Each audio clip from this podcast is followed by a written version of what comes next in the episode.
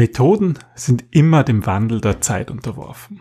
Die Welt verändert sich und mit ihr die Methoden.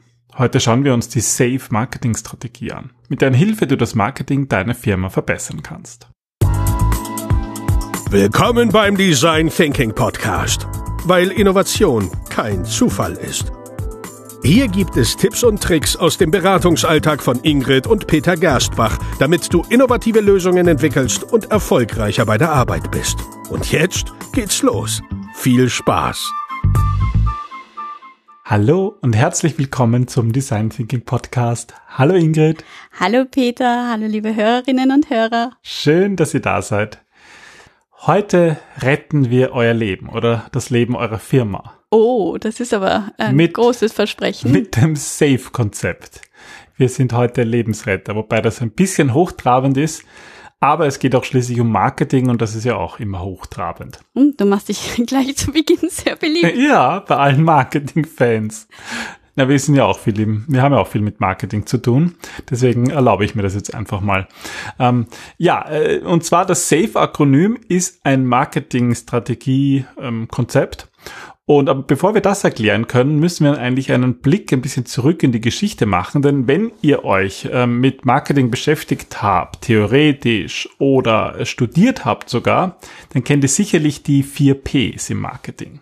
Also ich habe ja ähm, Wirtschaft studiert. Wie bist du über die vier Ps gestolpert? Auch auf der Uni. Ich habe Wirtschaftsinformatik studiert, aber selbst da habe ich, hatte ich eine Marketingvorlesung und die war ganz begeistert, die vom, vom, von den vier Ps im Marketing. Zumindest kann ich mich noch dran erinnern. Aber an den Philipp Kottler nicht, den berühmten Marketing-Guru. Ich glaube nicht, dass wir das Buch hatten. Die Wirtschaftsinformatiker, die hatten die dünne Version davon. Ah, sehr gut. Und die ich mir auch nicht mehr erinnern kann. Aber immerhin. Auf jeden Fall gab es da ähm, das Konzept der vier Ps und es wurde in den 60er Jahren entwickelt, obwohl es ja eigentlich so die Konzepte schon davor schon länger gab.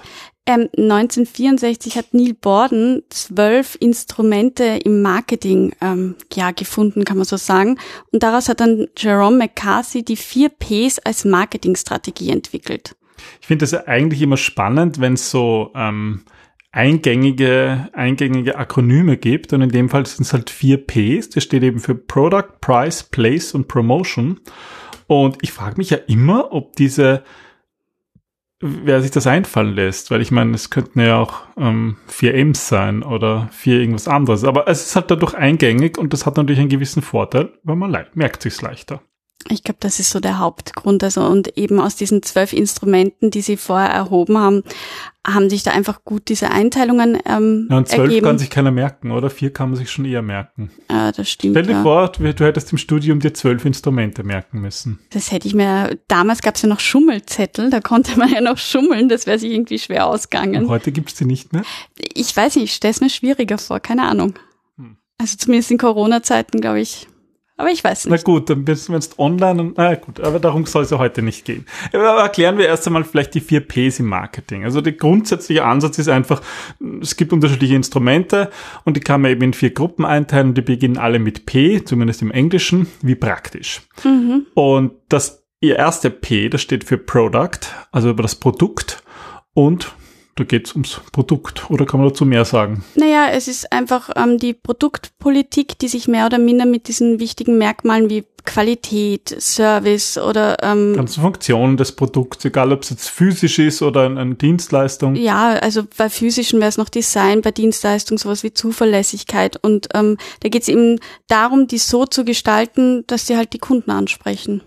Das zweite P steht für Price, also den Preis, die Preispolitik. Genau, und da geht es darum, äh, herauszufinden, welchen Preis die Kunden bereit sind zu zahlen. Den passenden Preis zu finden, möglichst Wirtschaftlichkeit, hoch. auch im Design Thinking genannt. Ja, ja, ja. Das dritte P ist Place. Auf Deutsch wird das eher übersetzt mit Distributionspolitik. Ja, und da geht es um die effiziente Gestaltung ähm, aller Aktivitäten wie es halt zu dem Weg überhaupt zum Produkt oder zu der Dienstleistung kommt. Also Place, Ort auch deswegen, weil halt 60er Jahren da hat man halt die Produkte irgendwo gekauft, halt in einem Geschäft zum Beispiel. Na, man unterscheidet zwischen der logistischen Distribution, also wirklich sowas wie Lagerhaltung und halt der Akquisitor, der akquisitorischen, Entschuldigung, Distribution, wie, ähm, wie kann man Kunden gewinnen und binden. Mhm. Und das vierte P ist die Promotion oder auch Kommunikationspolitik. Ja, und da geht es darum, wie man die Kunden dazu bewegen kann, eine Kaufentscheidung ähm, zu treffen und wie man sozusagen das Produkt oder den Service richtig präsentiert. Ja, und das klingt ja alles ganz gut und das stimmt ja auch so. Ich meine, das ist natürlich alles wichtig, alle diese vier Ps. Aber es ist halt ein bisschen in die Jahre gekommen. Das ist eben aus den 60er Jahren die Erfindung oder die, die Entwicklung dieser vier Ps und seitdem hat sich natürlich vieles verändert und allein übers Internet, seitdem gibt es ja viele Möglichkeiten, an Produkte zu kommen, diese zu vertreiben und das muss sich natürlich irgendwie auch in den Marketingmethoden widerspiegeln. Also einerseits glaube ich, hat natürlich das, das Internet sehr, sehr rasanten Wandel herbeigeführt, weil du kannst natürlich jetzt ganz einfach Preise vergleichen, du kannst Produktrezensionen vergleichen. Du hast ja jetzt gerade was für deine Kamera gesucht und hast ja auch, bevor du es kaufst, ähm, geschaut, welches Produkt das bessere ist oder äh, Ja, ich bin da der, der klassische YouTube-Schauer. Ich schaue mir dann YouTube-Videos an, Rezensionen und das sind halt dann Leute, die einerseits schon viel davon verstehen, aber halt auch Anwender sind, aber ich lasse mich halt nicht von einem Produkthersteller beraten. Also ich glaube. Oder einem Verkäufer. Ja, das ist hm. ewig her, dass ich das äh, machen soll. Ich mache das, recherchiere da lieber selber. Und das, das findet sich halt in diesen vier Ps nicht wirklich. Ja, weil der Kunde sich, also der Kunde beziehungsweise die Anforderungen und Bedürfnisse des Kunden haben sich auch extrem geändert. Ähm, Kunden hinterfragen mehr, Kunden vergleichen mehr, Kunden wollen Qualität. Sie sind irgendwie einfach wirklich zu diesem, der Kunde ist König geworden, der Kunde fordert viel, viel mehr, als er früher gefordert hat. Das Wichtige bei diesen Konzepten ist halt, dass es sich, dass man wirklich versteht, wann sind sie entstanden und warum. Und wenn man noch weiter zurücksieht, dann, dann war das ja mal, ich sag mal, vor 100 Jahren oder so, eigentlich vollkommen ausreichend, dass man ein, ein Produkt hatte, was gut ist. Weil das hat sich ganz von allein verkauft, weil naja. die Leute einfach nicht so viel Auswahl hatten und einfach das Produkt toll fanden und jeden Preis im Grunde bereit waren zu zahlen. Ähm, also ich glaube, viel war da auch Mundpropaganda. Das wurde einfach auch weitererzählt und dieses äh, Kommunikationsmittel gibt's ja jetzt auch. Es wurde halt übersetzt in die Internetzeit. Ja, wenn du eine Waschmaschine findest und davor musst du beim Waschbrett ewig schrubben, dann war das einfach eine großartige Sache. Und ähm, es gab einfach noch nicht so viel Vergleich. Und dann später wurde es halt ein bisschen ausgefeilt, man musste halt überlegen, da kamen dann eben die vier Ps rein, Produkt, Preis, Ort und so weiter. Und ja, jetzt sind wir wieder einen Schritt weiter und deswegen muss man auch diesen Ansatz ein bisschen ähm, verbessern, optimieren. Und du hast so hochtrabend erklärt, du wirst jetzt das Leben ähm, der Leute und der, deren Unternehmen retten. Also naja, schon. Ich glaube nämlich, wenn man stecken bleibt in alten Konzepten, dann ist es irgendwann, ähm, dann wird es irgendwann nicht mehr funktionieren. Und deswegen kommen wir jetzt zum Safe-Konzept. Ähm, also, die vier Ps gibt's, sind jetzt eigentlich hinfällig Nein, überhaupt nicht, weil ähm, sie ergeben nach wie vor Sinn, sie haben nach wie vor ihren Platz. Sie wurden nur erweitert und zwar um das Allerwichtigste im Design Thinking auch, um den Fokus auf die Bedürfnisse der Kunden. Ja, und äh, deswegen sind sie jetzt, ähm, ist ein anderes Akronym, steht eben für, ja, Safe. Und das Produkt wird zur Solution, der Place wird zum Access, der Preis wird zum Value und die Promotion zur Education und daraus wird dann Safe. Der Erfinder davon ist der Richard Atkinson oder der hat es zumindest so publiziert mal, hat es so ähm, entdeckt. Ähm, genau, die haben im Harvard Business Review ähm, eine Studie veröffentlicht, bei der sie 500 Manager gefragt haben, wie sie ihr Marketing ähm, ja aufbauen. Das war im Jahr 2013 und daraus hat sich dann dieses Konzept entwickelt. Aber schauen wir uns zuerst einmal das Safe im, das S im Safe an, die Solution, also anstatt des Produkts. Anstatt des Produkts gilt es jetzt darum, Lösungen ja nicht anzupreisen, sondern sie ähm, zu präsentieren, die man den Kunden auch anbietet. Also es geht darum, dass du weniger fachchinesisch wirbst und eben dieses Werben, dieses lastige ähm, auf, auf Werbung trimmen wegnimmst, sondern einfach sagst, wozu dein Produkt gut ist oder deine Dienstleistung, was die Lösung ist, die du damit initiieren möchtest. Naja, ich würde sagen, es geht eben nicht mehr um das Produkt, sondern um das, was du damit machst. Also sozusagen, das Produkt ist eigentlich, die, die Features des Produkts sind eigentlich nachrangig. Wichtig ist, dass du ein Problem löst. Ne, der Witz an der ganzen Sache ist auch, dass man schauen sollte, dass ähm, der Internet-User, der momentane, einfach eben ganz andere Bedürfnisse hat als der Kunde, wie du ihn genannt hast, vor 100 Jahren.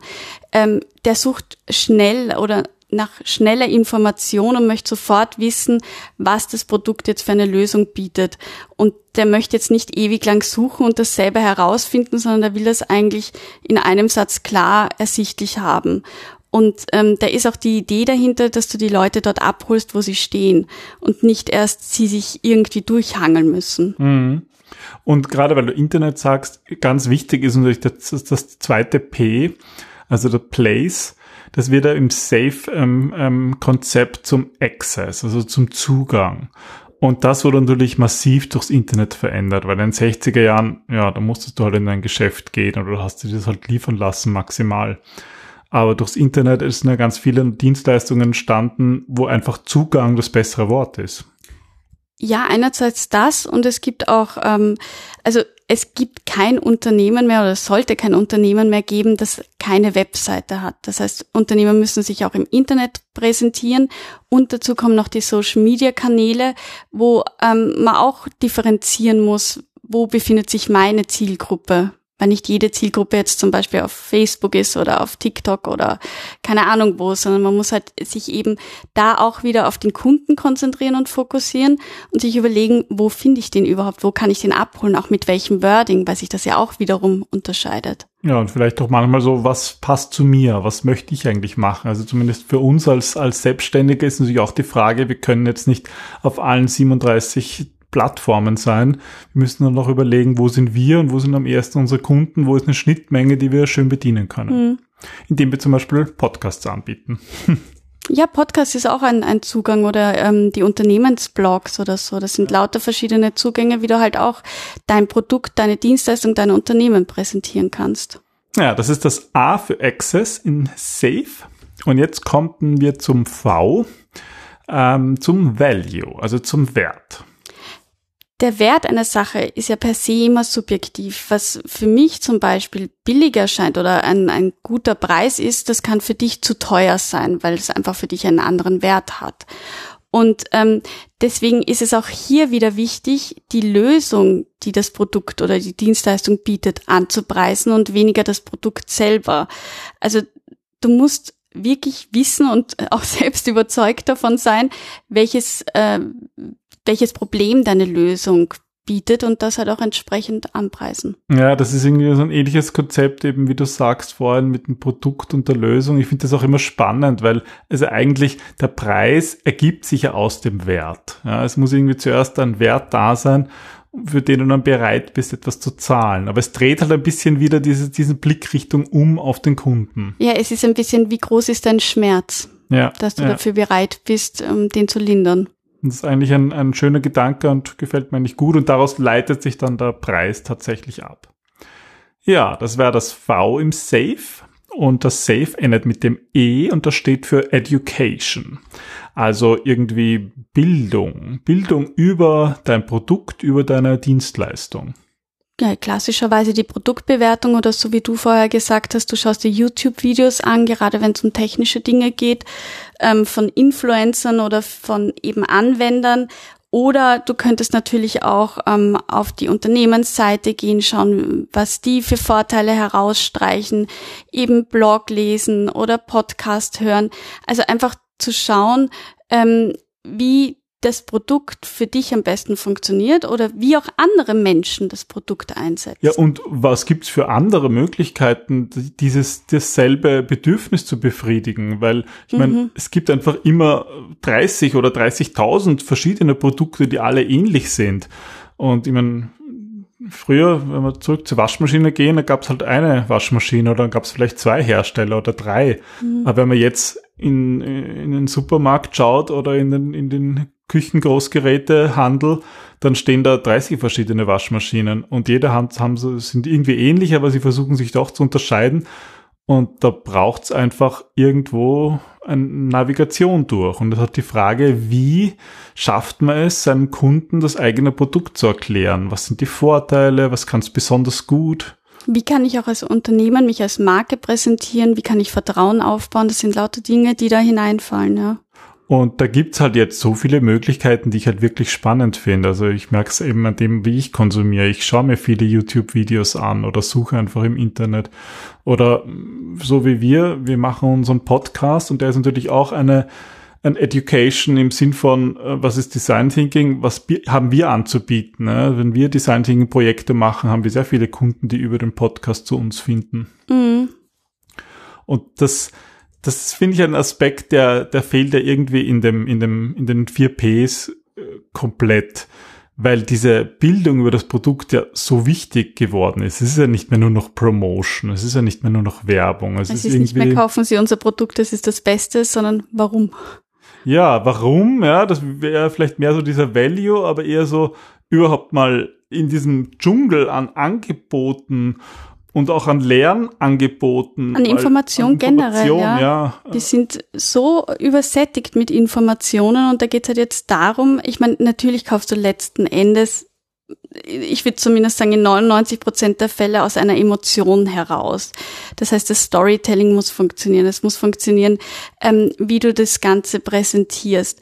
Aber du musst halt eben den Kunden dort abholen, wo er ist. Und noch mehr Information ist in den seltensten Fällen wirklich hilfreich, sondern sie muss halt gezielt sein und sie muss halt schon so auseinander dividiert sein, dass der Kunde auch damit was anfangen kann. Ja, da muss ich halt irgendwie zum Kunden finden und das ist halt genau diese Schwierigkeit in der heutigen Welt und da finde ich, passt eigentlich der Gedanke des Saves ganz gut. Wie kann man jetzt damit arbeiten? Eigentlich muss man sich dieses Akronym, diese vier Bestandteile ansehen und sich halt überlegen, was brauche ich als Organisation? Wo, wo muss ich ansetzen? Auf was möchte ich mich fokussieren? Was lasse ich vielleicht auch bleiben? Zum Beispiel welche Kanäle? Ähm, und ähm, was passt zu mir und vor allem, was passt zu meinen Kunden? Ja, und haha, hier kommt Design Thinking ins Spiel, weil im Grunde geht es darum, dass man wirklich rausgeht zu seinem Kunden, dort wo der Kunde ist und mit ihm ins Gespräch kommt und ähm, überlegt, okay, ähm, was, was brauchst du, wie kann ich dich besser verstehen, habe ich überhaupt das passende Produkt für dein Problem, wie sieht meine Lösung aus? Ähm, das heißt, wir müssen uns ganz viel mit dem Kunden beschäftigen. Wir müssen mit seinem Problem umzugehen lernen und wir müssen halt auch herausfinden, wie hat der Kunde überhaupt zu uns gefunden? Also wo sind sozusagen auch diese, diese Touchpoints, die wir jetzt haben, was können wir verbessern? Und da kann man extrem viele Methoden aus dem Design Thinking heranziehen. Ja. Und dann kann ich halt auch überlegen, welche Kanäle kann ich nutzen, um den Kunden zu erreichen, aber vor allem in Bezug auf, wie kann ich diese Education erreichen. Also wie kann mhm. ich den Kunden Information geben, die ihm dabei hilft, eigentlich das Problem zu lösen und nicht ihm dabei hilft, möglichst einzukaufen, weil das erst der zweite Schritt ist. Wenn wir uns sozusagen auf das, auf das Problem und auf den Value konzentrieren, ähm, dann heißt das hier, dass wir eben diese Education, also diese Bildung vorantreiben und nicht irgendwie plumpe Werbung machen. Hm. Ja, und ein dritter ganz wesentlicher Punkt ist, dass man sich auch den Ideen anderer öffnet, also dass man da ganz bewusst schaut, mit einem diversen Team zusammenzuarbeiten, mit Menschen aus anderen Bereichen um diesen Perspektivwechsel in den eigenen Reihen auch zu ändern, um zu schauen, okay, ähm, was könnten andere Lösungen sein, wie wir unseren Kunden erreichen können oder was können irgendwie andere Wege sein, wenn du jetzt selber zum Beispiel nur YouTube nutzt, dann ist dir vielleicht gar nicht bewusst, was, was du mit, weiß ich nicht, Facebook erreichen könntest oder mit einem Unternehmensblog. Und da hilft es dann wieder, wenn man andere Leute, die eben anders konsumieren oder die eine andere Beziehung zu dem Kunden hat, mit einbezieht und mit denen gemeinsam neue Lösungen sucht. Ich glaube, das ist auch ein Weg, möglichst früh dran zu sein und früh Trends zu entdecken, die auch für ein, eine Rolle spielen, weil ich meine, es gibt natürlich tausende Möglichkeiten, was mhm. zu machen und nur einen frühen Trend zu entwickeln, ist, ist nicht hilfreich. Es geht eigentlich darum, etwas zu finden, wo diese Schnittmenge passt. Was kann ich selber als Organisation gut anbieten mhm. und was ist auch etwas, was meine Kunden gerne nützen. Wenn mhm. man das findet, wenn man das mit Design Thinking findet oder irgendeine andere Methoden, dann glaube ich, ist das ähm, tatsächlich äh, lebensrettend für mhm. Organisationen, weil ich meine, man sieht das halt. Ja, wir haben jetzt ein bisschen auch so über Geschichte geredet und wenn man da nicht mitgeht, dann äh, wird man irgendwann scheitern, ja, weil mhm. sich die Welt schon wandelt und deswegen müssen sich die Methoden mitwandeln. Und ich glaube, es ist besonders schwer, wenn man erfolgreich ist, ähm, da auch bewusst immer wieder zu hinterfragen, passt meine Lösung überhaupt noch auf die Bedürfnisse des jetzigen Kunden? Weil, so wie du sagst, die Welt ändert sich extrem schnell, die Technologien ändern sich extrem schnell, es gibt immer schneller neue Lösungen, auch andere Konkurrenten, die vielleicht das Produkt ein bisschen verändert haben, es ein bisschen verbessert haben und da dran zu bleiben und sich selber auch immer wieder an die Nase zu nehmen, das ist, glaube ich, der eigentliche Punkt. Mich würde interessieren, liebe Hörerinnen und Hörer, ob ihr ähm, solche Konzepte eigentlich anwendet in eurer Firma, also ob ihr bewusst auf die 4 Ps achtet oder eben auch äh, Safe anwendet, ob euch das dabei hilft, ja, euer Marketing besser zu ähm, auszurichten oder auch bei, wenn ihr nicht im Marketing, sondern sagen wir mal eher so in Produktentwicklungen beschäftigt seid, ist ja genau dasselbe, weil es ja auch gehört auch irgendwie zum Marketing. Ja, das würde uns wirklich interessieren. Also schreibt uns, ähm, was eure Erfahrungen damit sind. Ihr erreicht uns unter podcast.gerstbach.at. Wir freuen uns auf jeden Fall von euch zu hören, auch wenn ihr andere Ideen habt oder noch mehr zu bestimmten Methoden aus den Design Thinking hören wollt. Ja, und dann bedanken wir uns. dann bedanken wir uns fürs Zuhören. Wenn euch dieser Podcast gefällt, dann sagt das bitte auch euren Freunden und Kollegen weiter und oder gebt uns eine 5-Sterne-Bewertung auf diversen Podcast-Plattformen, auf Apple Podcasts oder auch auf Spotify. Das würde uns wirklich freuen und hilft natürlich auch anderen, den Podcast zu finden. Für mehr Education. Für mehr Education im Bereich Design Thinking, so ist es. Dann bis zum nächsten Mal. Bis dann. Tschüss. Tschüss.